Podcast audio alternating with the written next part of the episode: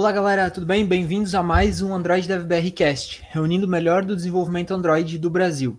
Eu sou o Davi, estou aqui com o Valmir. Fala Valmir, tudo bem? E aí pessoal, tudo bem? Como é que estão? Já é. é nós estamos aqui para falar sobre Google I.O., como é que foi o I.O. de 2019, mas antes, é um lembrete rápido. O nosso podcast está fazendo um ano. Foi no Google I.O. do ano passado que a gente começou a gravar o podcast Desde lá a gente teve diversos episódios, a gente teve os intervalos maiores em alguns momentos, outros episódios mais curtos, mas a gente quer agradecer aí todo mundo que participou desse primeiro ano do podcast, todo mundo que é, participou das gravações, todo mundo que ouviu, todo mundo que deu feedback, todo mundo que ajudou a compartilhar. Então, muito obrigado, galera. A gente está muito feliz com esse primeiro ano do podcast, não é, Valmir?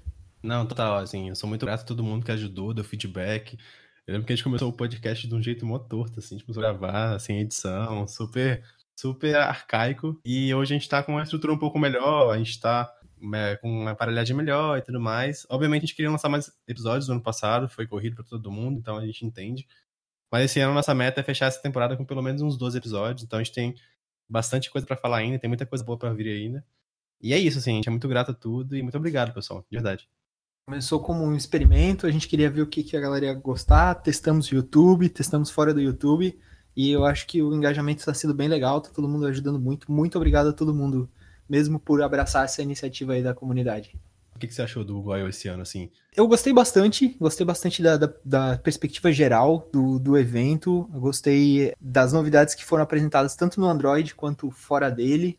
Eu saí, terminando o Keynote, eu acompanhei remoto, não, não pude presenciar o evento, mas acompanhando o Keynote, a primeira impressão que eu tive foi que parecia que não ia ter muita coisa de Android, parecia que ia ser só mais alguns incrementos, algumas coisas, mas conforme o evento foi desenrolando, eu vi muita coisa legal, muita coisa interessante de Android, de Architecture Components, de Jetpack, de Lifecycle, muita coisa, muita coisa bacana. E pra ti, como é que foi, Vomir? Como é que foi presenciar o evento? Como é que foi lá? Ah, não, foi bem legal, assim. Primeiro porque, é, um fato curioso é que, geralmente, quem ia pro evento muito comigo era o Marcelo Quinta, né, que é um dos GDS de Android brasileiros. E ele ano não foi. Ele tá em Londres, né? Trabalhando no Facebook. Todo ano tem a bandeira do Brasil lá, né? Aí eu falei, putz, eu vou, né? Aí o que eu fiz, algumas pessoas devem ter visto, né? Eu levei uma bandeira do Android DevBR, que foi incrível, na verdade, porque é, vários brasileiros, independente de serem devs Android ou não, encontravam com a gente e falavam assim: ah, que bandeira massa, deixa eu tirar uma foto. Então a bandeira fez super sucesso lá, e você dá uma olhada lá no vídeo do Keynote, tem lá um, um pouco dos flashes, assim, tem um pouco da minha cabeça lá com a bandeira verde e amarela.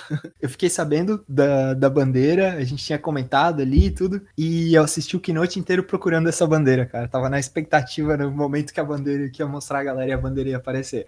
Sensacional. Não, foi bem legal, assim. Mas te respondendo, Davi, estar no evento foi muito massa, assim. É, esse é o meu quarto I.O., né? Então eu até gosto de falar, eu falei disso no episódio do GDG Casts, que eu gravei com a Fernanda, que é da comunidade de, do GDG de Floripa. Inclusive sua amiga, né, Davi? Isso. E eu falei com ela muito assim, falei, olha, quem nunca foi no I.O., vai, aproveita todas as etapas, vê os talks e faz lá o que tem que fazer, assim. Mas eu acho que para mim, que já fui pro evento, eu acho que eu, come, eu começo a olhar o evento de outras formas, né? Então eu consigo falar com profissionais de outras empresas, eu consigo focar mais é, nas coisas que estão no evento, né? Coisas que estão mais offline. Então, por exemplo, para quem nunca foi, né, no I.O., a estrutura é mais ou menos é a seguinte: você tem uma estrutura cheia de experimentos de várias áreas. Lá tinha estrutura de experimentos de, de AR, de Flutter, de performance web, enfim várias coisas variadas de assistant. É, esse ano o foco foi bem legal em, em AR também. É, eles estão investindo bastante é, no AR Core, né? Que é de realidade aumentada. Então a gente vai botar uns links depois aqui embaixo para quem quiser mexer. Mas o evento tinha, o aplicativo do I.O. oficial tinha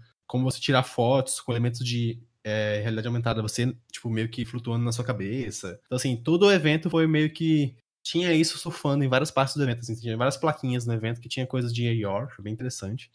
Então isso era bem, era um negócio bem offline, assim, bem, bem local. Muita coisa também que rolou, né, fora os talks. Então tinha a parte de sandbox, você podia falar com profissionais do Google ali nos office hours. Então assim, ah, eu tenho um aplicativo, quero fazer um, um web review, por exemplo. Então é bem legal você poder ter a oportunidade de mostrar o seu app, fazer review de uso de Jetpack, uso de Material Design, sei lá, eu quero usar Firebase, lá tinha profissionais de Firebase. Também tem aquela área super grande que é a área de Code Labs também, que é bem legal. Então você pode é, fazer experimentos lá na hora e, e, aprender coisas realmente no evento, assim. Então você pode fazer um Code Labzinho ali de meia hora. Acho que o mais legal do evento, estando lá, é essa parte que não é talk, né? Essa parte de sandbox, a troca de ideia com outros profissionais. Eu encontrei muito brasileiro lá de várias empresas. O Brasil tá tô muito feliz, assim, que eu acho que até. Eu sinto que a gente é meio que parte disso, assim, né? O Android DevBR, porque a gente ajuda as pessoas a se encontrarem, né? Então, assim, eu meio que fui o hub de muita gente lá, as pessoas me procuravam, eu meio que indicava onde estava cada um. Vi muito brasileiro do Google lá também, o Gus, o Neto, outras pessoas que trabalham no Google, né? Brasileiros estão muito bacana.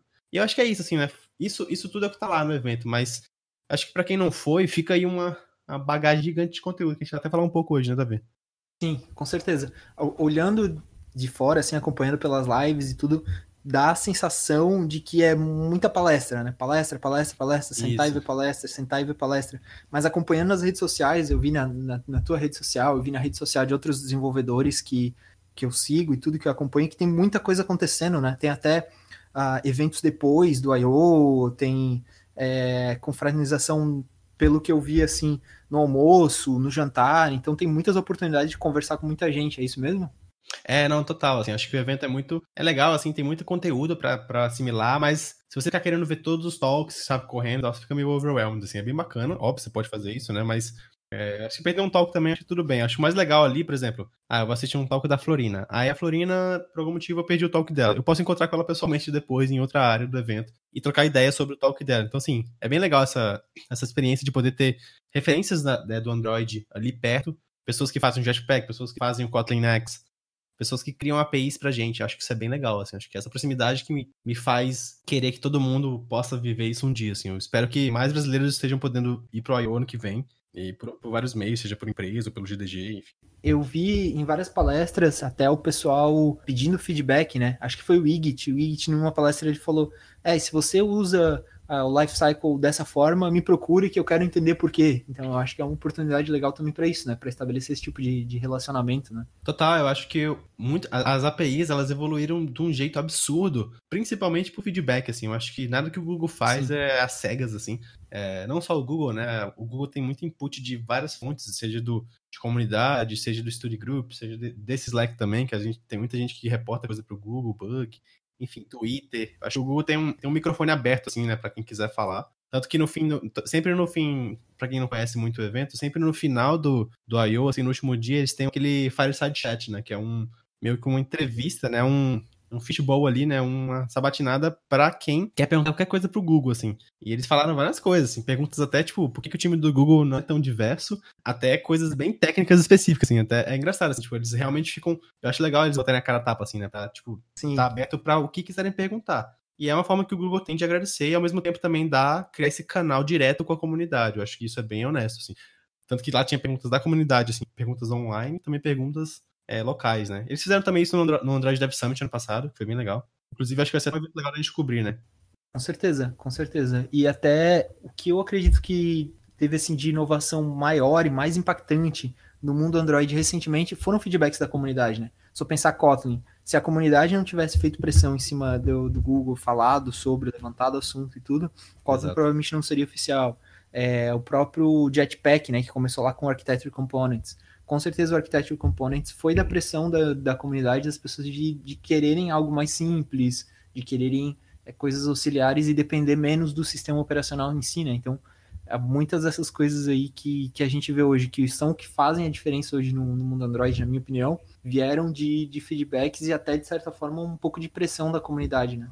Não, total, eu acho que foi o que eu falei, né? O Google ele tá realmente muito aberto à comunidade, ele tá indo pelo caminho que as pessoas é, gostam mais e que faz sentido também para eles, né? Não tem por que usar uma linguagem que ninguém quer usar. Então, Kotlin é uma evolução muito natural, assim, para o desenvolvimento Android. Eu acho que a gente até falou disso já no episódio anterior, sobre como é que o Kotlin foi uma, uma boa escolha né, do Google. Talvez a gente fale mais de Kotlin esse ano, mas acho que tá claro para todo mundo que Kotlin já é uma linguagem consolidada assim, no, no Android. Eu acho Sim. que ir contra isso, exceto que você tem um caso muito específico, uma biblioteca que não tem como fazer mesmo em Kotlin. Uhum. Já é o futuro, né, eu acho. Futuro é hoje. É, assim, do evento e tudo pelo que eu pude acompanhar, tem um momento que o evento para, que é o keynote, né? O keynote, pelo que eu vi na programação, é o momento em que não tem mais nada acontecendo, tá todo mundo focado lá no, na, no salão principal, no auditório principal, é isso mesmo? É, vale lembrar, assim, é isso, né? Tem um keynote, mas o, o legal do I.O. é que ele tem dois keynotes, né? Tem um keynote de produto, né? Onde o Google anuncia produtos novos, então, assim, é, vários produtos meio a nível de empresa em si, e aí tem um keynote mais técnico, né? Que ele fala mais de ferramental, de coisas que estão saindo em termos de tecnologia. Como esse podcast nosso é de Android, a gente vai falar bem por alto, né, que rolou no Keynote, mas obviamente falar bastante do que rolou em termos de Android, né? Eu acho que foi mais sentido Sim. pra comunidade, né? Mas o que, que, você, que, que você viu, assim, que você achou bem legal, assim, Davi, na, na, no Keynote? Eu achei muito interessante a variedade do Keynote, eu gostei muito do foco, pelo que eu captei assim a moral da história, o foco do keynote foi muito assim o impacto da tecnologia na vida das pessoas, né? Uhum. E eu uhum. achei isso muito muito interessante até questões de inclusão, de acessibilidade que se que foi bastante falado. Aquele momento que tinha uma, uma senhora, se eu não me engano, da Índia, ela não era alfabetizada, mas por causa das ferramentas de acessibilidade, ela conseguia, por exemplo, é, saber o boletim da, das crianças na escola. Isso eu achei sensacional, assim, foi um momento que eu achei impressionante. Às vezes até a noção no dia a dia a gente perde um pouco da noção do impacto do nosso trabalho no, na sociedade, no mundo como um todo, né? A gente fica tão preso nas coisas do dia a dia. E eu achei muito legal o Keynote resgatar um pouco isso, assim, resgatar esse o, o quão importante é a tecnologia, o quanto a tecnologia está mudando o mundo, às vezes de uma maneira que a gente passa despercebido, que a gente esquece um pouco, né? Então, uma uhum. ferramenta que é, lê o texto do boletim lá da, do, da criança possibilitou que a mãe pudesse ler o boletim, uhum. pudesse ler as, é, as anotações e tudo mais. Então eu achei isso fantástico. É, esse ponto eu achei muito legal, assim, como o machine learning tá, tá contribuindo. E acho que foi, para mim, foi o maior, o ponto mais alto, assim, do, do Keynote. É, teve um outro exemplo que mostraram também, né, de uma, de uma moça que aprendeu a desenvolver para é, descobrir e categorizar os tipos de larvas, né, que atacavam a plantação e tal. Eu achei isso fantástico, assim, porque. Sim, muito me despertou, é, me despertou um trigger, assim, que eu, eu, vejo que é muito comum hoje, assim, todo mundo que trabalha com tecnologia ou que tem vontade, a gente fica muito preso a várias coisas bem banais, assim, tipo, ah, não, tem o melhor Mac, eu não tenho o melhor, sei lá, meu computador só tem 8 GB de RAM. E, cara, as pessoas estão desenvolvendo com um computador, tipo, bem mais, bem mais precário e estão fazendo coisas para ajudar a comunidade delas, assim. Eu acho que se serve de motivação pra gente, né, uhum. pra desenvolver, acho que não deixa essas coisas menores tá no seu sonho, assim, de, de, fazer um projeto legal ou de usar as APIs para algo legal. É realmente aproveitar o que está disponível aí e sair fazendo, sabe? Acho que o que vem depois, acho que é preocupação para mais tarde, assim, mas acho que foi bem legal nesse aspecto. E ao mesmo tempo usar é, o poder tanto da tecnologia quanto das, das comunidades para dar acesso às pessoas que estão realmente querendo, querendo fazer. Então, se uma pessoa que está realmente afim de, de fazer alguma coisa, fazer algo que pô, pode mudar o mundo, que vai resolver uma necessidade dela, vai resolver uma necessidade de repente, da, da cidade dela, do bairro dela, e uhum, ela tem uhum. acesso a uma comunidade, tem acesso a uma tecnologia, pessoas que ajudam ela a tornar aquilo realidade, pô, essa pessoa vai com certeza conseguir concretizar isso, com certeza vai contribuir para mudar o mundo, né? Então, realmente, muito legal essa parte do, do Keynote.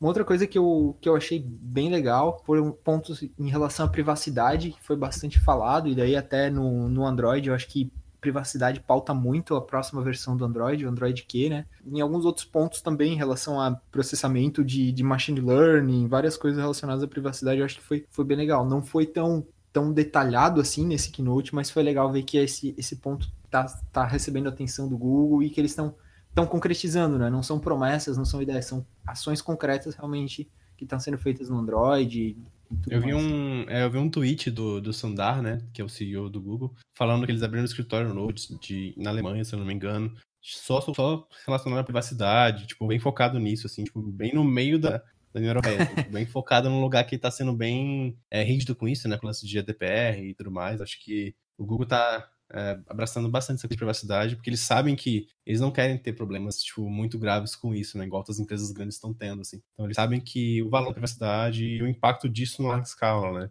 Já existe até um, um, um grande um grande binóculo, um grande, uma grande lupa em cima do Google, né, em termos de privacidade, então tá todo mundo meio que de olho, assim.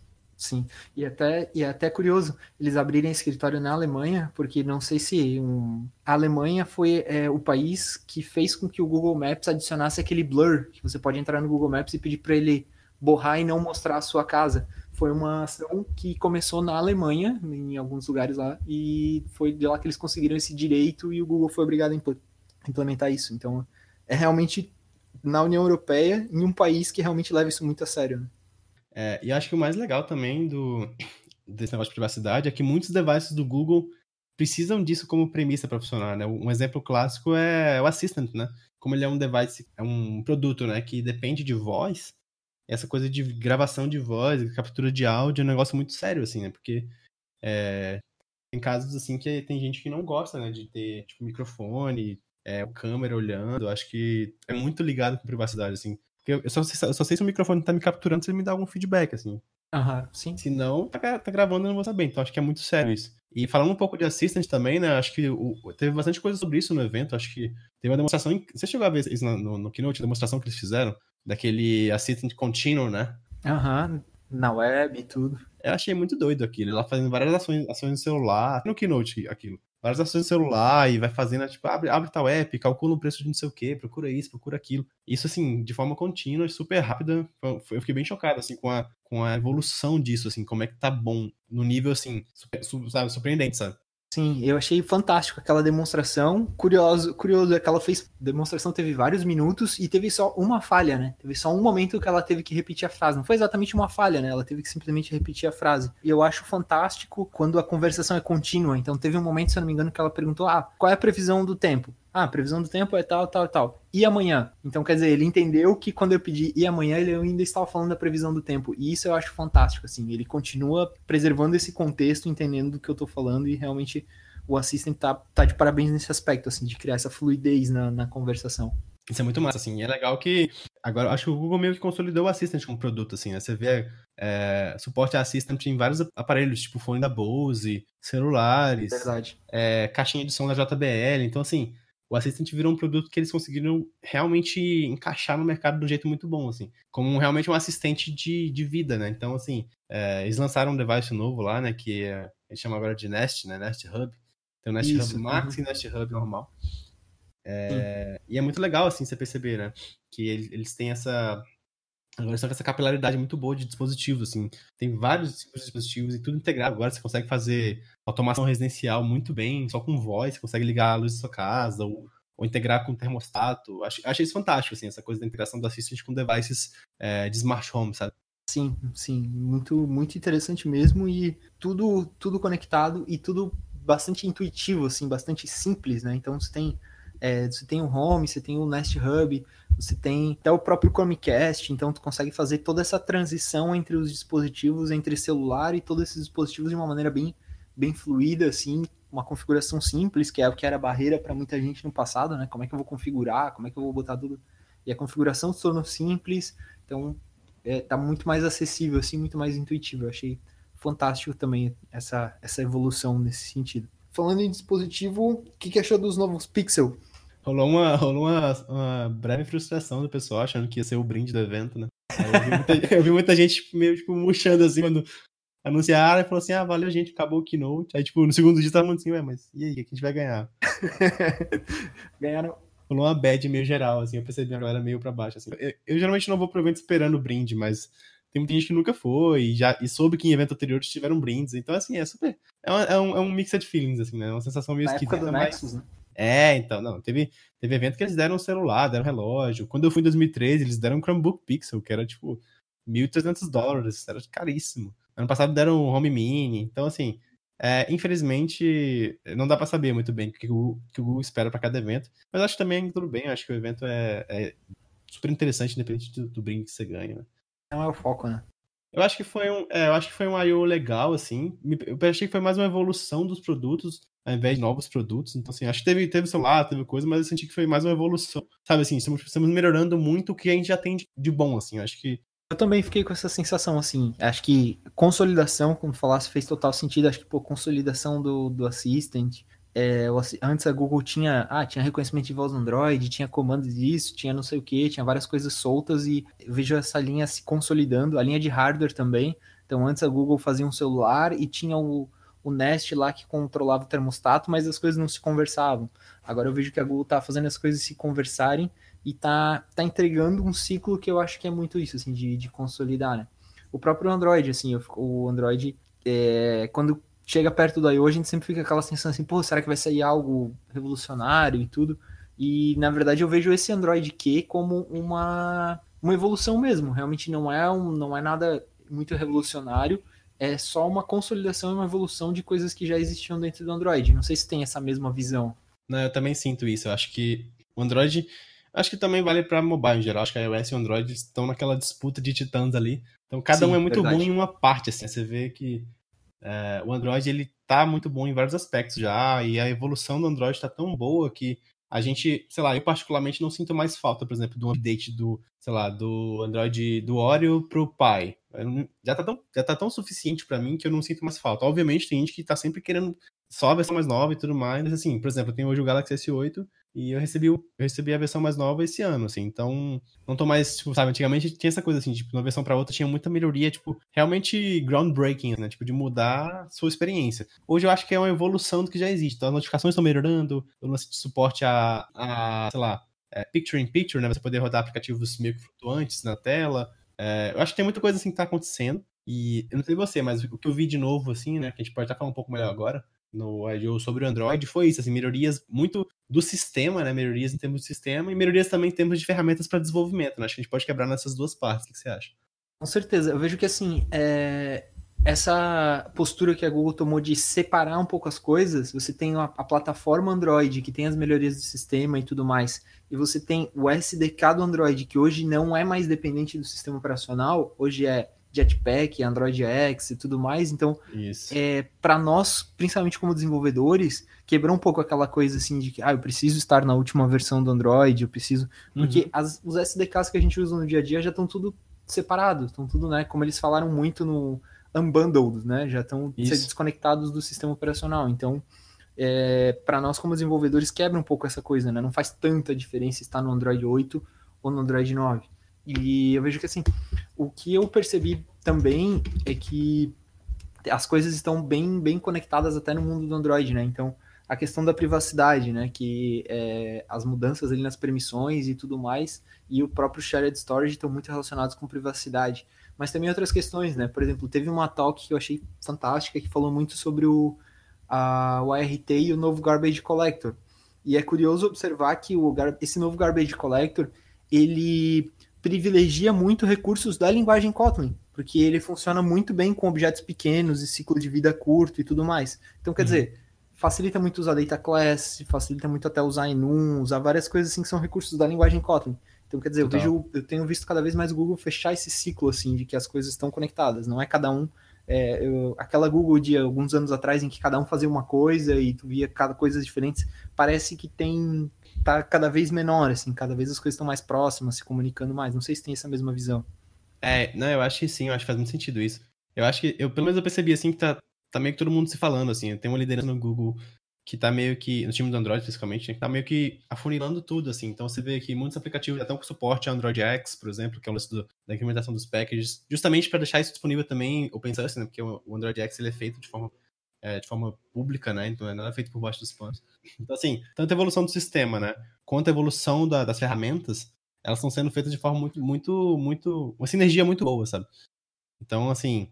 Deixa eu falar mais aqui durante o podcast, mas acho que tem muita coisa legal que dá pra gente mencionar, assim. É, pelo menos assim que me impressionou, eu acho, foi essa evolução de pequenos detalhes, assim, né? Eu acho que eu vou falar algumas coisas que a gente pode é, destacar, né? Mas, assim, tem umas coisas bem legais que eles falaram, por exemplo, aquela coisa de ter chat bubbles, né? De forma, suporte nativo a chat bubbles, que é uma coisa que teve, uma, teve um hype disso quando o Facebook lançou essa coisa dos chat heads na tela e tal. Uhum. Mas ter isso nativamente é legal porque tá a nível de sistema, né? Então o sistema operacional suporta isso nativamente. Então você pode já criar qualquer tipo de solução que, que tem essa, esse tipo de experiência do usuário, né? Então é uma coisa bacana. É, uma outra coisa que falaram também que reforçaram bastante, inclusive tem talks sobre isso legais, é o lance do Dark Theme, né? Que eu acho que do ano passado pra cá, acho que com, com o anúncio do, do, do, do macOS e vários sistemas operacionais meio que dando suporte a Dark Theme, todo mundo meio que começou a adicionar isso a nível de sistema. Então o macOS meio que colocou isso de um jeito muito bom. E o Android já tá vindo com isso. É, eu acho que é bem legal, assim, tipo. E é legal porque para implementar, né, é bem, é bem tranquilo, assim, né? Você faz, você coloca um tema no seu app, então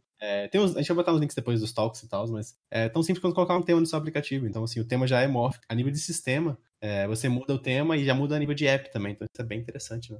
É, e, esse, e o Dark Theme também tá bem, bem conectado até com o próprio Material Theming, né? Então é, é legal porque tem alguma tem uma talk que eu assisti pelo, pelo stream que fala muito sobre como tu evitar que o teu aplicativo, quando o usuário troque de tema, não fique, por exemplo, fundo escuro com fonte escura, daí a fonte desapareça, ou fonte, fundo claro com fonte clara, esse tipo de coisa assim. Então é legal ver também essa preocupação deles de que não é só tá lá a funcionalidade, né? Tem todo um, uhum. um estudo de beleza, como é que os desenvolvedores vão fazer para evitar criar esse tipo de problema, esse tipo de situação em que, pô, só alguns aplicativos estão suportando, então ninguém vai querer usar o tema porque metade do aplicativo funciona e metade quebra, né? Então isso é, isso é interessante também, né? É, e assim, teve muita melhoria legal também, tipo assim, coisas bem pequenas dá pra gente mencionar, né? Tipo assim, melhoria de notificação, hoje tem um esquema legal que você consegue fazer, definir não só ações, né, dentro, do, dentro do, das notificações, que são até diferentes um pouco das ações que a gente tem, né, de botões, de, de, de buttons de notificação, são ações mesmo parecidas com as ações do, do, do.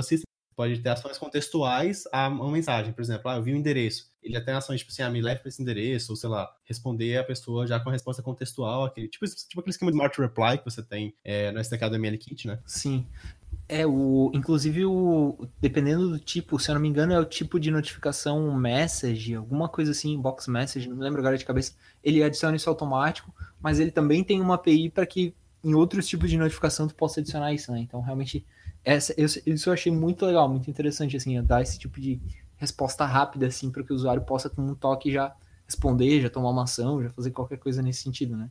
É, isso é bem massa, assim, essa coisa de priorização das ações melhora muito a experiência, assim, eu tô, eu tô usando agora no meu Android mesmo, eu consigo ter uma conversa com a pessoa inteira via, via WhatsApp só pela notificação, não preciso nem entrar no app. Tá incrível, assim, eu consigo ver a minha mensagem, a resposta e mandar outra mensagem, e fica tudo meio que listado, sabe? É bem, é bem interessante, assim, a forma que ficou.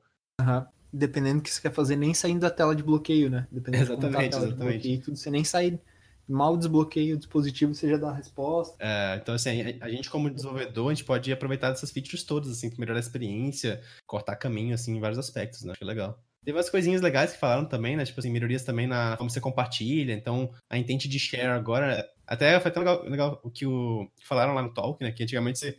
É bem comum, assim, quando você abre a intent de share, ela dá uma carregada, né? Fica ali um, dois segundos ali carregando tudo. E isso melhorou muita velocidade, assim, já tem já suporte a clipboard nativo, você pode já clicar no botão e copiar o conteúdo já. Também tem um Sim. content preview, por exemplo, quando. Sabe quando você compartilha um URL no WhatsApp ou no Telegram, já tem aquele content preview, né? Com a foto. Sim. Meio que pega o metadata, né, da, da, do conteúdo, e já faz isso a nível de sistema agora no Android Q. Então, assim, é bem legal ter essas coisinhas, sabe? Essas melhorias pequenas. Foi o que a gente falou no começo, assim, né? São melhorias incrementais. É, é exatamente o tal Project Marble lá, né? Que eles falaram assim, é polir o que tá bom já, melhorar o que já tá muito bom. Aham. Uhum. Uma coisa que eu achei legal também é aquele esquema de settings panels, de trazer painéis de configuração, tudo para dentro do, do aplicativo.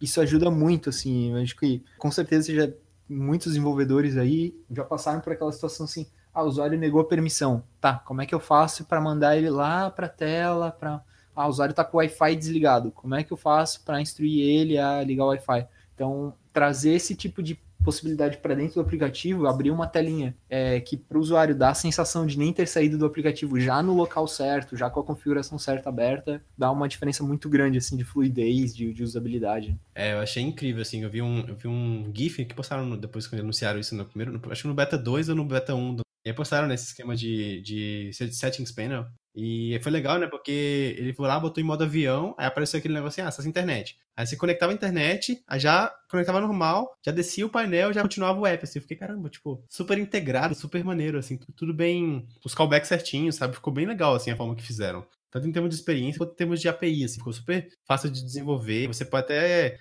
é, abstrair tudo com uma com uma, uma extension function de Kotlin que já fica, tipo, super fácil de usar, sabe? Então, isso é bem massa, assim. Eu acho que a gente tá indo pra um caminho muito legal, assim, que é, eu acho que é o Developer Happiness, tipo, meio Nirvana quase, assim, tá chegando num nível Sim. muito bom, assim, de ferramental. E... Sim, com certeza. E também com a configuração ali do Dark Theme e tudo mais, se o teu aplicativo já suporta um tema escuro e tudo já abre a configuração um tema escuro, então dá, dá aquela sensação que você nem saiu do aplicativo, né? Dá aquela sensação que você tá numa tela a mais dentro do aplicativo. É muito ficou muito legal mesmo, muito bom. É, e esse lance Dark Theme é legal porque cada pessoa faz de um jeito, né? Tem gente que faz via, via tema, tem gente que faz a pintura de tudo via código, sabe? Cada pessoa faz de um jeito, assim, nunca teve um padrão para isso, né? Sim. Então é legal ver essa coisa da unificação, né? De, de ter uma API única e você poder dar suporte àquilo é interessante, né? Sim. Uma outra coisa que trouxe o suporte são né, os famosos foldables, devices dobráveis aí. Eu acho que é, é, achei muito interessante a forma como foi feita a API Uh, como desenvolvedor, algumas coisas me preocuparam, por exemplo, ter mais de um aplicativo no estado de resumido, né? Que é o que ele permite agora. Mas ao mesmo tempo achei o suporte bem interessante. É, é bem interessante eles já trazerem isso para dentro do sistema para evitar aquela coisa de que, como já aconteceu de ah, Samsung implementa de um jeito, é, a LG de outro, e quando você vai ver, você tem 50 SDKs diferentes que você tem que ficar suportando, né? Então Eu achei bem interessante isso vir para dentro do, do sistema. Eu achei legal essa coisa do Foldables, porque é o seguinte, é, a gente tá muito. A gente tá vendo as notícias saindo, né? Saiu aquele Galaxy Fold, saiu da, da Huawei também. E estão vindo devices muito interessantes agora, que eles não dobram horizontalmente, né? A Motorola anunciou o famoso V3, né? Que é o. A gente chamava de. É, lá fora chamam de Razer, mas aqui no Brasil o V3. Eles estão anunciando um V3 com Android, ele foldable, só que ele dobra na vertical, ele dobra tipo, dobra na metade, sabe? Flip, né? O famoso é, flip de volta. Exatamente, quando você abre ele, fica também na tela celular normal. Eu achei isso fascinante. Então, assim, o Android suportar devices dobráveis é incrível, porque muda o jogo completamente, sabe? Tanto para quem desenvolve, quanto para quem realmente é usuário, assim. Eu acho que é tão legal, assim, ver esse suporte. E, assim, uma coisa que falaram lá que foi bem legal é que grande parte dos aplicativos do Android já funcionam em Foldable sem fazer quase nada. Assim. Então, assim, são ajustes mínimos para melhorar a experiência. É, assim como é o lance de Picture in Picture, não é, não é mais um, um fado fazer, é só um, apoio né, das APIs para melhorar mesmo a experiência de, de uso de uso. Né? Acho que isso que é bacana. Uh, teve as novidades do Android for Cars também. Essa parte eu não, não vi muito, mas o Android for Cars estava esquecido, né? Tava meio praticamente três anos sem grandes novidades e agora a gente trouxe uma mudança visual razoável, assim, né? É, tiveram uma melhoria bastante boa em termos de experiência de usuário. Tinha lá, lá no evento tinha uns carros lá que podia testar e tudo mais. É, então tem, tem, muita coisa rolando. Assim. Eu também confesso que eu vi muito pouco. Eu acho que, assim, infelizmente para os brasileiros, a gente tem poucos devices aqui, então um mercado muito. Eu acho legal, por exemplo, eu já vi, eu conheci um amigo meu, né, inclusive que ele é de ideia também, o Richard, e ele trabalha na Volkswagen, é, e, e, lá na Volkswagen eles, eles então assim, para quem trabalha nessa área, talvez trabalha numa montadora, a gente gravou até com o Gilson, né, que trabalha na Mercedes. Então, assim, é, acho que quem trabalha com carros em geral é, é fantástico. Tem muita coisa para se ver. Mas acho que tá muito também naquele nível já também bem azeitado já, assim. A gente tá só melhorando, refinando as coisas. Acho que o Android tá ficando bem redondo em vários aspectos, assim. E fora isso, né, é, tem, muita melhor, tem muita coisa de Kotlin também. Falaram bastante sobre Kotlin no evento, né, que eu acho que é meio que aquela parceria que deu certo, sabe? Tipo, o Google, Google olha pra gente e fala assim, tipo, é, mandamos bem, sabe? Tipo, é, eu acho que, assim, acho que rola um pouco dessa esse saudosismo, assim, porque eles fizeram uma decisão muito acertada, sabe? O Kotlin foi anunciado oficialmente como linguagem, né, oficial do desenvolvimento Android no Google I.O. 2017, né? Então, esse ano eles deram um talk sobre isso, falaram, é, vou até botar depois na descrição, como é que tá o Kotlin depois de dois anos, né? E a linguagem só tem melhorado no Android. Então, assim, é um trabalho conjunto do Google com, com a JetBrains que vem rolando há muito tempo, né? Desde a parceria do Android Studio, né? Isso é, é legal falar, né? E é uma linguagem que tem muita coisa nova sendo adicionada e muita coisa com um potencial muito grande ainda inexplorado, né? Então, se for pegar, por exemplo, o Coroutines, Coroutines ainda tem muito a ser desenvolvido, tem toda, toda a questão da API auxiliar lá com os flows, com tudo mais, então acho que tem, tem um potencial muito grande ainda a ser explorado o próprio Kotlin Native tem um potencial gigantesco ainda. E eu acho que a gente só viu só o começo ainda disso, disso aí acontecer. Eu acho que tem muita coisa legal ainda para rolar nessa parceria. E a linguagem criou uma comunidade muito grande, né? E é legal ver a linguagem também extrapolando as barreiras do Android, né? Ver não é. só com o Kotlin Native, mas, por exemplo, o back-end está muito forte, tem uma comunidade muito forte de Kotlin no back-end. No Google eu, inclusive, teve uma talk sobre usar Kotlin no Google, uh, KTOR, desculpa, no Google Cloud Platform, então como fazer subir uma, instâncias do KTOR de maneira meio serverless, então sensacional, tá muito, tá muito legal mesmo. Vale falar também, só uma menção rápida, o Google ele fez uma parceria com a JetBrains para criar um evento chamado Kotlin Everywhere. É um evento que eles estão divulgando para você poder aprender mais sobre Kotlin em qualquer plataforma, né? O Google está ajudando em termos de divulgação, mas não é bem para Android só, né? Você pode usar Kotlin no back-end, como você falou, no Android, Kotlin Native, Kotlin multiplataforma. Então, assim, é, a gente vai botar o link depois da descrição aqui, que é um, uma série de eventos que o Google está fazendo para apoiar o Kotlin em várias plataformas. Então, se você quiser fazer na sua região também, está super bem-vindo, seja no Brasil ou fora do Brasil. Eles estão realmente apoiando isso. Tem melhorias legais também no, no, no Android, em termos de texto, rendering de texto, suporte a, a lupa, magnifier, é, melhorias também de acessibilidade, de WebView. Acho que tem muita coisa rolando assim. É, a gente não vai conseguir falar tudo nesse podcast, mas acho que a gente vai deixar vários links aqui embaixo de referência que quem quiser estudar e aprender vai poder falar mais. A talk, aquela talk What's New in Android, né? Que, que é de novo no Android, ela acho que ela dá um resumo geralzão e daí é, vale a pena buscar qual é o conteúdo mais, mais interessante. Não, total. E vamos falar então agora para desenvolvimento, né? O que, que a gente tem de novo para desenvolvimento? Você quer, você quer falar um pouco, Davi? Nessa linha da Google, acho que o Jetpack foi o que teve bastante mudança, assim, com um impacto muito grande na, nos desenvolvedores, né? Eu vejo que tudo que rolou de novo no, no, Jetpack, tem, tem muita coisa nova rolando no Jetpack, eu acho que ele é o grande ponto, assim, de, de inovação dentro do SDK do Android hoje, né? Não existe mais aquela coisa de, ah, vou desenvolver o Android no SDK puro, não existe mais só um SDK puro. Existe todo o conjunto de bibliotecas no Jetpack, tem várias coisas prontas lá.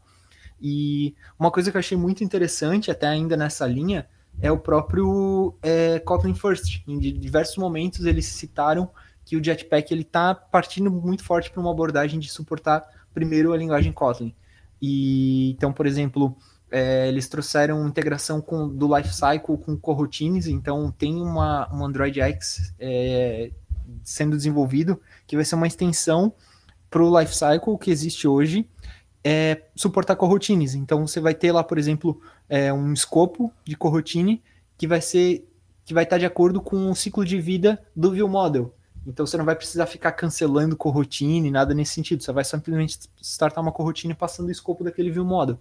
E isso eu achei sensacional, porque são pouquíssimas linhas, pouquíssima coisa e você já tem a coisa funcionando ali.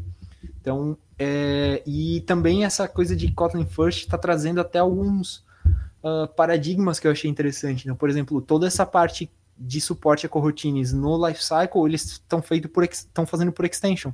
E eles falaram que estão partindo para uma abordagem de extension, de focar em extension, de extension functions e de extension properties e tudo mais, e evitar criar, por exemplo, muitas subclasses, muita coisa nesse sentido. Então, sensacional o potencial da linguagem sendo usado para trazer facilidade aí para o desenvolvedor Android. Não, total, isso é muito legal. Uhum. Não, eu vi muita coisa relacionada a coroutines. Teve vários talks sobre coroutines no, no I.O. Um dos advocates do, do Android no Google, ele fala bastante de coroutines, tem alguns artigos também na página do Google. É, e tá sendo um negócio bem usado lá, eles estão bem tentando deixar de forma mais, mais implícita e de forma mais, mais intrínseca, assim, dentro do, do uso do sistema. E eu acho que tá sendo um negócio que tá sendo bem divulgado, né? Porque coroutines é um jeito legal de fazer assim, que é um jeito fácil. Sim. Apesar de ter muita coisa específica, você consegue usar assim, muita, muito, uma curva muito grande de aprendizado, né? Então, uhum. tá, tá sendo bem bom, assim. É, que mais você viu lá, David? Legal, assim.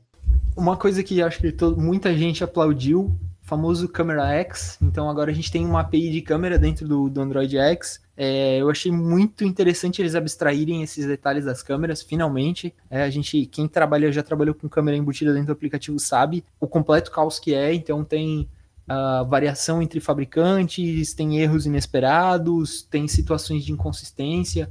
A API de câmera 2 é muito interessante mas ela é extremamente complexa e você tem que ficar trabalhando, tal, o dispositivo tem câmera, câmera 2, câmera 2 ou não tem, esse tipo de coisa assim, eu acho que o câmera X ele traz um nível de abstração muito bom, assim, também muito produtivo para o usuário. É, acho que todo mundo que trabalha com câmera tem que comemorar, porque eu acho que vai ser uma adição muito legal para o Android. E para quem puder ir direto pro câmera X, com certeza vai poupar muito, muito fio de cabelo branco aí. É, uma coisa legal de falar também é que não só em termos de desenvolvimento também, mas em termos de análise de imagens também. Então, por exemplo, além de você ter acesso ao, acesso ao preview de imagens, você também pode é, integrar de forma mais fácil o que você vê nas imagens do câmera X, por exemplo, com a análise do MLKit, para saber o que, que, tem na imagem. Então, assim, tem, eles fizeram esses helpers para facilitar é, muita coisa em termos de desenvolvimento. Então, por exemplo, se eu quero fazer um aplicativo de câmera, identifica sei lá, animais, eu consigo já, pelo buffer da imagem, fazer uma análise mais simples e passar isso pro MLKit, por exemplo, assim, é um negócio bem interessante. É, tem até uns treinamentos disponíveis do Google sobre isso na, na, na, página deles, mas o que você falou, acho que a abstração, abstração de, de APIs foi um negócio que, que ficou muito bom. Inclusive, eu vou até dar, dar um alô pro Nelson Glauber aqui, porque ele é um cara que sempre falou comigo sobre essa APIs de, de câmera e acho que ele tá bem feliz agora é, com esse lançamento. Então, assim, eu acho que tem muita coisa legal, assim, do que, do que fizeram. Tô bem feliz com esse anúncio também. É, outro ponto legal que anunciaram também foi o lance do Constraint Layout, né? Acho que o Constraint Layout está chegando na versão 2.0 agora com muita coisa boa, muitas melhorias dos constraints. E eu acho que um dos focos está sendo bem legal é o lance do Motion Layout, né? Sim. Você tem usado Motion Layout em algum projeto? Não? Eu fiz, eu fiz alguns experimentos e é impressionante assim como ele é muito mais intuitivo e muito mais simples do que é, o que, que existia anteriormente entre você ter lá coordinator layout, todos aqueles esquemas de scroll behavior e todos esses detalhes que se colocava dentro do que você era obrigado a lidar com coordinator layout, o constraint layout e o motion layout eles facilitam muito assim. Então eu achei muito legal, muito mais prático e também eu achei interessante a questão de já tem muito material produzido, né? Então tem muito exemplo, tem muita coisa, tem muita coisa já produzida, você não precisa ficar como era no começo lá com o coordinator layout da vida, experimentando, errando, ah, será que é isso aqui, será que é não sei o quê? O motion layout já está muito claro. E um negócio muito bom é que tá, sendo, tá tendo suporte muito bom do motion layout dentro da IDE, né? O Android Studio está evoluindo bastante Verdade. nesse aspecto, assim. Então, é, pra você fazer as animações já, uma coisa que eu vi lá que anunciaram no Android Studio 3.5, né? É, é a questão de você ter já direto dentro do, do Android Studio já o lance de a timeline de animação do motion layout. Então, isso é muito massa, assim. A, a facilidade que ficou de, de você criar é, ferramental e criar como as ferramentas estão integradas de um jeito fácil pra você poder criar layouts de animação. A gente sempre soube que animação é um negócio chato de fazer no Android, assim, tipo, tem que ter. Já foi, já foi muito mais difícil, melhorou bastante, e hoje tá, tipo, num nível super bom, assim. Você consegue fazer layouts super complexos, até aqueles layouts meio pirofágicos, assim, é, de um jeito muito fácil, assim, para quem faz muita animação, quem faz aplicativo para criança, por exemplo, que requer um, uma coisa mais cartunesca ali, é, achei fantástico, assim, como tá, como tá bacana, sabe? eles começaram o Constant Layout com essa filosofia de que seria extremamente integrado com a ideia e estão seguindo, né? Não estão agora na versão 2, mesmo com o Motion Layout, tudo estão continuando essa filosofia levando a sério, né? E teve muita, teve muita melhoria legal também em termos de APIs que já existiam, né? Então, assim, é, o VO Pager mesmo foi, tiveram uma versão anunciada agora 2.0, que já tinha sido anunciado um tempo atrás antes do I.O., mas colocaram bastante melhorias, assim. É, como ele é baseado agora em Recycler View, né? Então, assim, ficou muito melhor. Já tinha pessoas que faziam paginação usando o Recycler View, né? Que tem um esquema de paginação meio, meio snapped, assim, né? Que você poder passar já com preview, coisas do tipo. Paginação também vertical, que é um negócio que era super óbvio, assim, porque que isso não existe? Ninguém fazia, né? Tipo, paginação vertical. Assim, umas coisinhas bem legais, pequenininhas que colocaram também, achei bem bacana, assim, sabe? E ele resolveu vários probleminhas do, do View pager que tinha de invalidação de cache, de construir as páginas de maneira antecipada e manter em cache, várias coisas assim. E, ao mesmo tempo é legal que eles usaram uma API que já é bastante sólida, né? A API do Recycler View é uma API bastante sólida, uma API que já está aí já, né, validada pelo mercado e tudo que eles fizeram foi ajustar ela para funcionar melhor com essa questão do view pager. Né? E vale lembrar também que foi o que a gente falou no começo, né, da interação de várias áreas, né? Sim. Você vê que uma unificação de uma área meio que já trouxe melhorias para outra, assim, acho que é fantástico, assim. Sim. Um outro cara que trouxe umas novidades bem legais foi o próprio Data Binding. Não sei se chegou a não, eu vi umas melhorias lá, eu vi umas melhorias de performance em termos de preview dos layouts, paradas bem, bem, bem bacanas, assim. E vai de novo do que a gente falou, né? As melhorias bem pequenas, porém muito boas, assim, incrementais, né? Sim, e o próprio data binding, o, o build incremental dele, então não existe mais aquela coisa de você invalidar todo o projeto a cada mudança. E eles incluíram um conceito novo que eu achei bem interessante, que é o de view binding. O view binding basicamente é uma simplificação é, do data binding, em que ao invés de você ter toda aquela estrutura que você podia ter a funções, callbacks e tudo mais, você tem simplesmente é, uma classe que você exibe na tela. Então, com isso, ele gera um código bem mais otimizado, bem mais simples de, de se trabalhar, que eu achei muito, muito legal. E é algo que já deve estar disponível logo. Então, esse conceito de view binding também é bem legal, bem interessante. É um negócio que anunciaram que, que deixou a galera meio surpresa foi o lance do Jetpack Compose, né? É, eu achei legal porque me parece, me pegou, me pegou meio de guarda baixa, porque me lembrou bastante Flutter, e ao mesmo tempo lembrou um pouco React também, né, de fazer layouts via composição e tal. O que, você achou disso? Eu achei sensacional. A minha primeira reação, para falar bem a verdade, foi de estranheza, porque realmente foi uma coisa assim, como, assim? Eu, de primeira, assim, para falar a verdade, eu não entendi muito bem o que, que era aquilo, o que estava acontecendo ali. Eu fiquei com aquela sensação, é isso mesmo? É isso mesmo que eles estão falando? É, e realmente, cara, tem uma. Eu, depois eu dei uma. li um pouco mais, tem uma influência muito grande do, do Flutter em vários aspectos. É, tanto de você compor a view, então chama compose, porque você vai fazendo uma composição de, de views, né? De várias views. É aquela, aquela ideia semelhante de você declarar é, um elemento externo e alinhando. Então você tem lá um grid, uhum, dentro do grid você coloca um button, depois você coloca um text view, depois você coloca um outro button e assim vai. E o que eu achei interessante é como funciona por baixo dos panos. É, tem alguns posts que já estão explorando isso daí. Ele não usa mais o conceito de view. O que ele faz é colocar é, uma espécie de frame layout na raiz e ele vai delegando para os vários componentes que vão desenhando ali dentro. Então ele não constrói uma hierarquia de views como a gente está acostumado no Android. Ele tem simplesmente caras para que renderizam dentro de um frame layout. Então é um conceito muito louco e é legal ver eles trabalhando algo que já estava meio que é, esquecido dentro do Android. A gente tem desde sempre essa estrutura de view, view group, etc e tal, e os probleminhas estão todos lá, né? Uma view group complexa fica pesado, é, dependendo do que você quer fazer, você tem que ficar extraindo o XML para lá e para cá. Então, é, esse Compose é uma ideia interessante e revolucionária que, e, ao mesmo tempo, bem distante da nossa realidade, né? Não sei se você chegou a ver, mas não tem nem ferramenta ainda para trabalhar com isso. É, não, assim, já, já eu tinha visto algumas coisas parecidas, mas assim, eu acho que tá, é, é legal o Google trazer isso, né, para a mão do desenvolvedor, dos profissionais em geral, porque já tá bem comum em outras plataformas, assim, né? Tipo, o, o, próprio Flutter tem bastante disso, o próprio React tem coisa disso. Mas, assim, eu acho que o mais me deixou impressionado são duas coisas, assim. O uso das DSLs nas construções dessas, dessas, dessa, do Jetpack Compose. Então, tudo é via DSL, assim, é uma coisa meio nested, assim, né? Meio alinhada uma com a outra, que foi bem legal.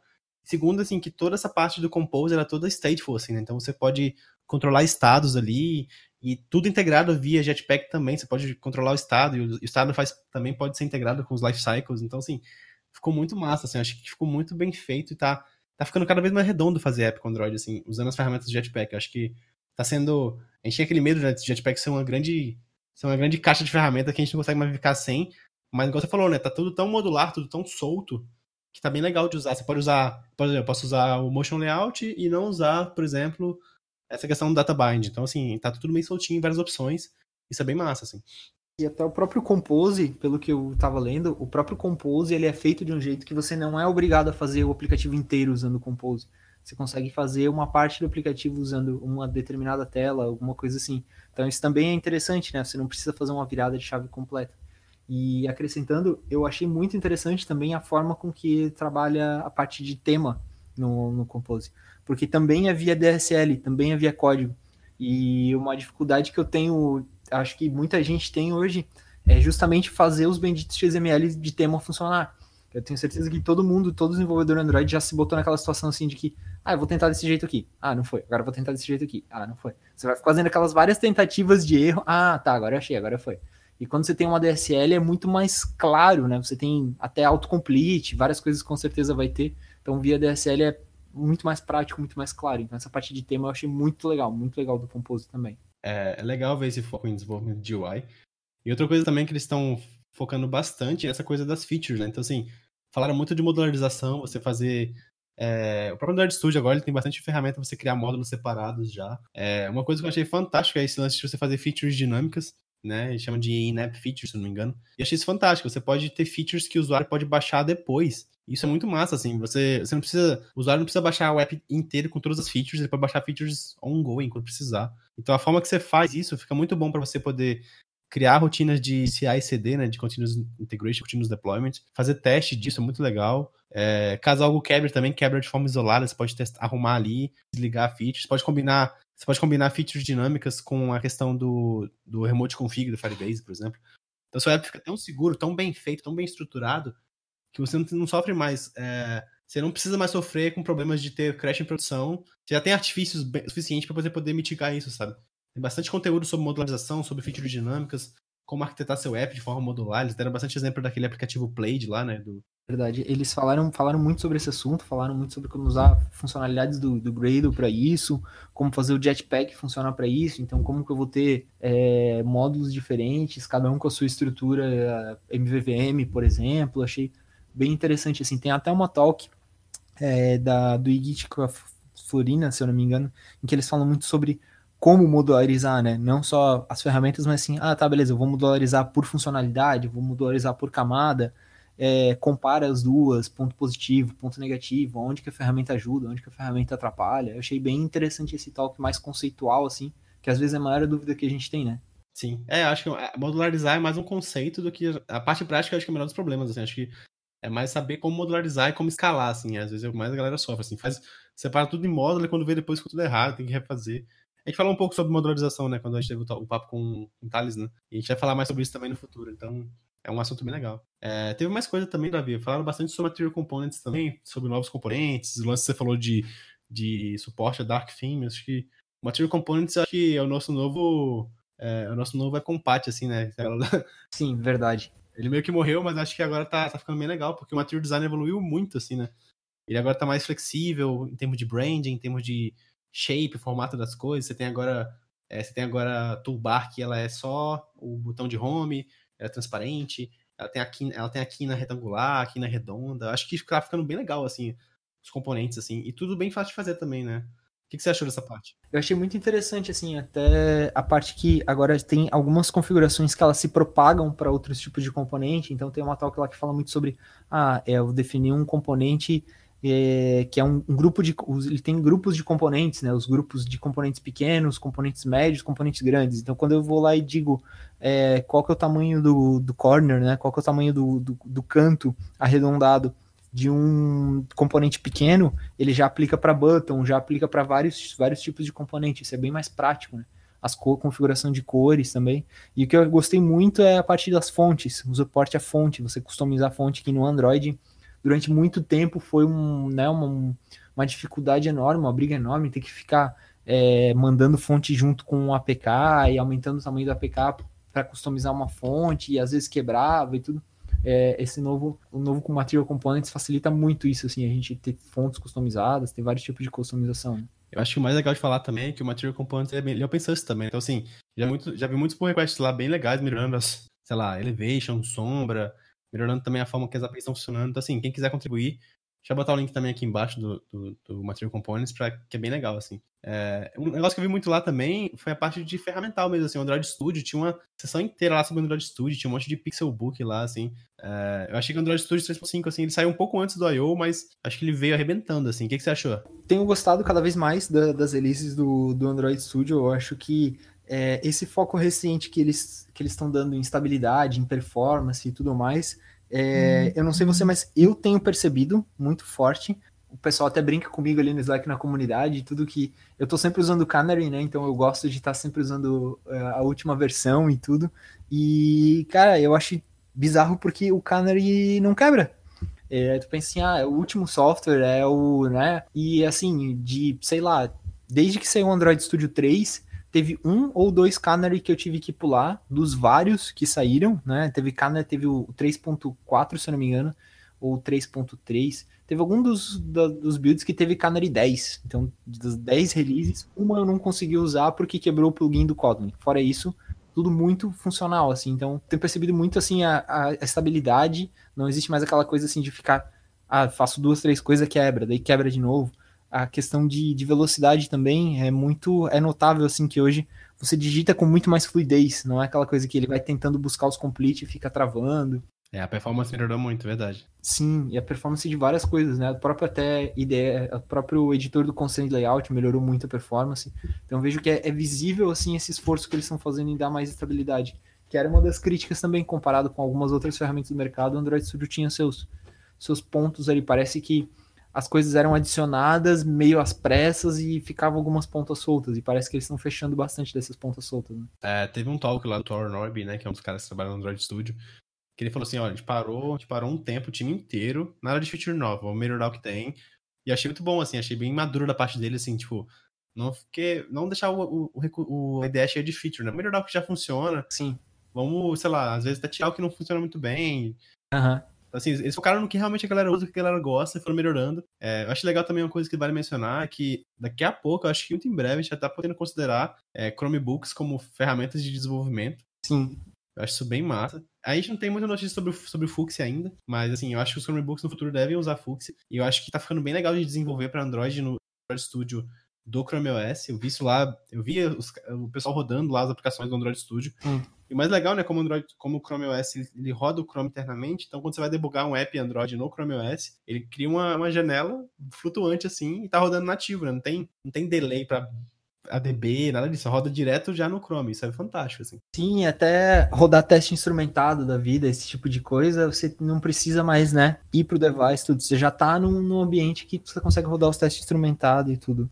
Eu achei isso muito. Foi a primeira coisa que eu pensei assim, pô, não vou mais precisar subir um device para rodar um teste instrumentado, eu posso simplesmente rodar no dispositivo que eu já estou rodando. Eu vejo que talvez a maior dificuldade do, do Chrome OS, do, dos Chromebooks hoje, é que ainda são dispositivos focados em serem baratos, né? Então, tem pouca memória RAM, são CPUs mais fracas, mais do que, por exemplo, um desktop do, de um desenvolvedor ou um notebook de um desenvolvedor tradicional que tem muito mais memória, muito mais então, eu acho que talvez essa seja a maior dificuldade. A gente vai ter que esperar, talvez, saírem é, Chromebooks um pouco mais fortes em hardware para que a gente faça a substituição. Mas eu vejo é, também que eu vejo que tem muita perspectiva, uma perspectiva muito boa, assim, tem muita coisa ainda que a gente vai poder explorar em relação a isso. E eu gosto muito do, do, da experiência do Chromebook também. Sim, eu acho que o futuro vai ser bem legal nesse aspecto. Eu vi bastante trabalho deles em cima disso. Assim, eu acho que eles querem tirar esse vínculo, né, de você precisar de um MacBook com 16 GB de RAM para trabalhar direito com Android. Acho que estão querendo quebrar um pouco disso, acho que está sendo bem legal. E o Android está evoluindo bastante nesse aspecto, assim, eu vi melhorias bastante em termos de uso de hardware, ele sugeria melhorias assim, ah, use mais RIP para melhorar o, o processamento e tal. Acho que em geral a gente está bem servido, assim, acho que esse ano vai ser um bom ano para quem é desenvolvedor Android, sabe? Sim, verdade, verdade. Acho que é isso, hein, Davi? Acho que a gente falou bastante. Nossa, a gente falou bastante coisa mesmo. muita coisa. É, assim, é muita coisa, a gente pode falando aqui bastante, mas acho que foi um bom resumo do que rolou no I.O. O que, que você achou? Eu concordo, eu gostei bastante, assim, foram os assuntos que mais me, me chamaram a atenção.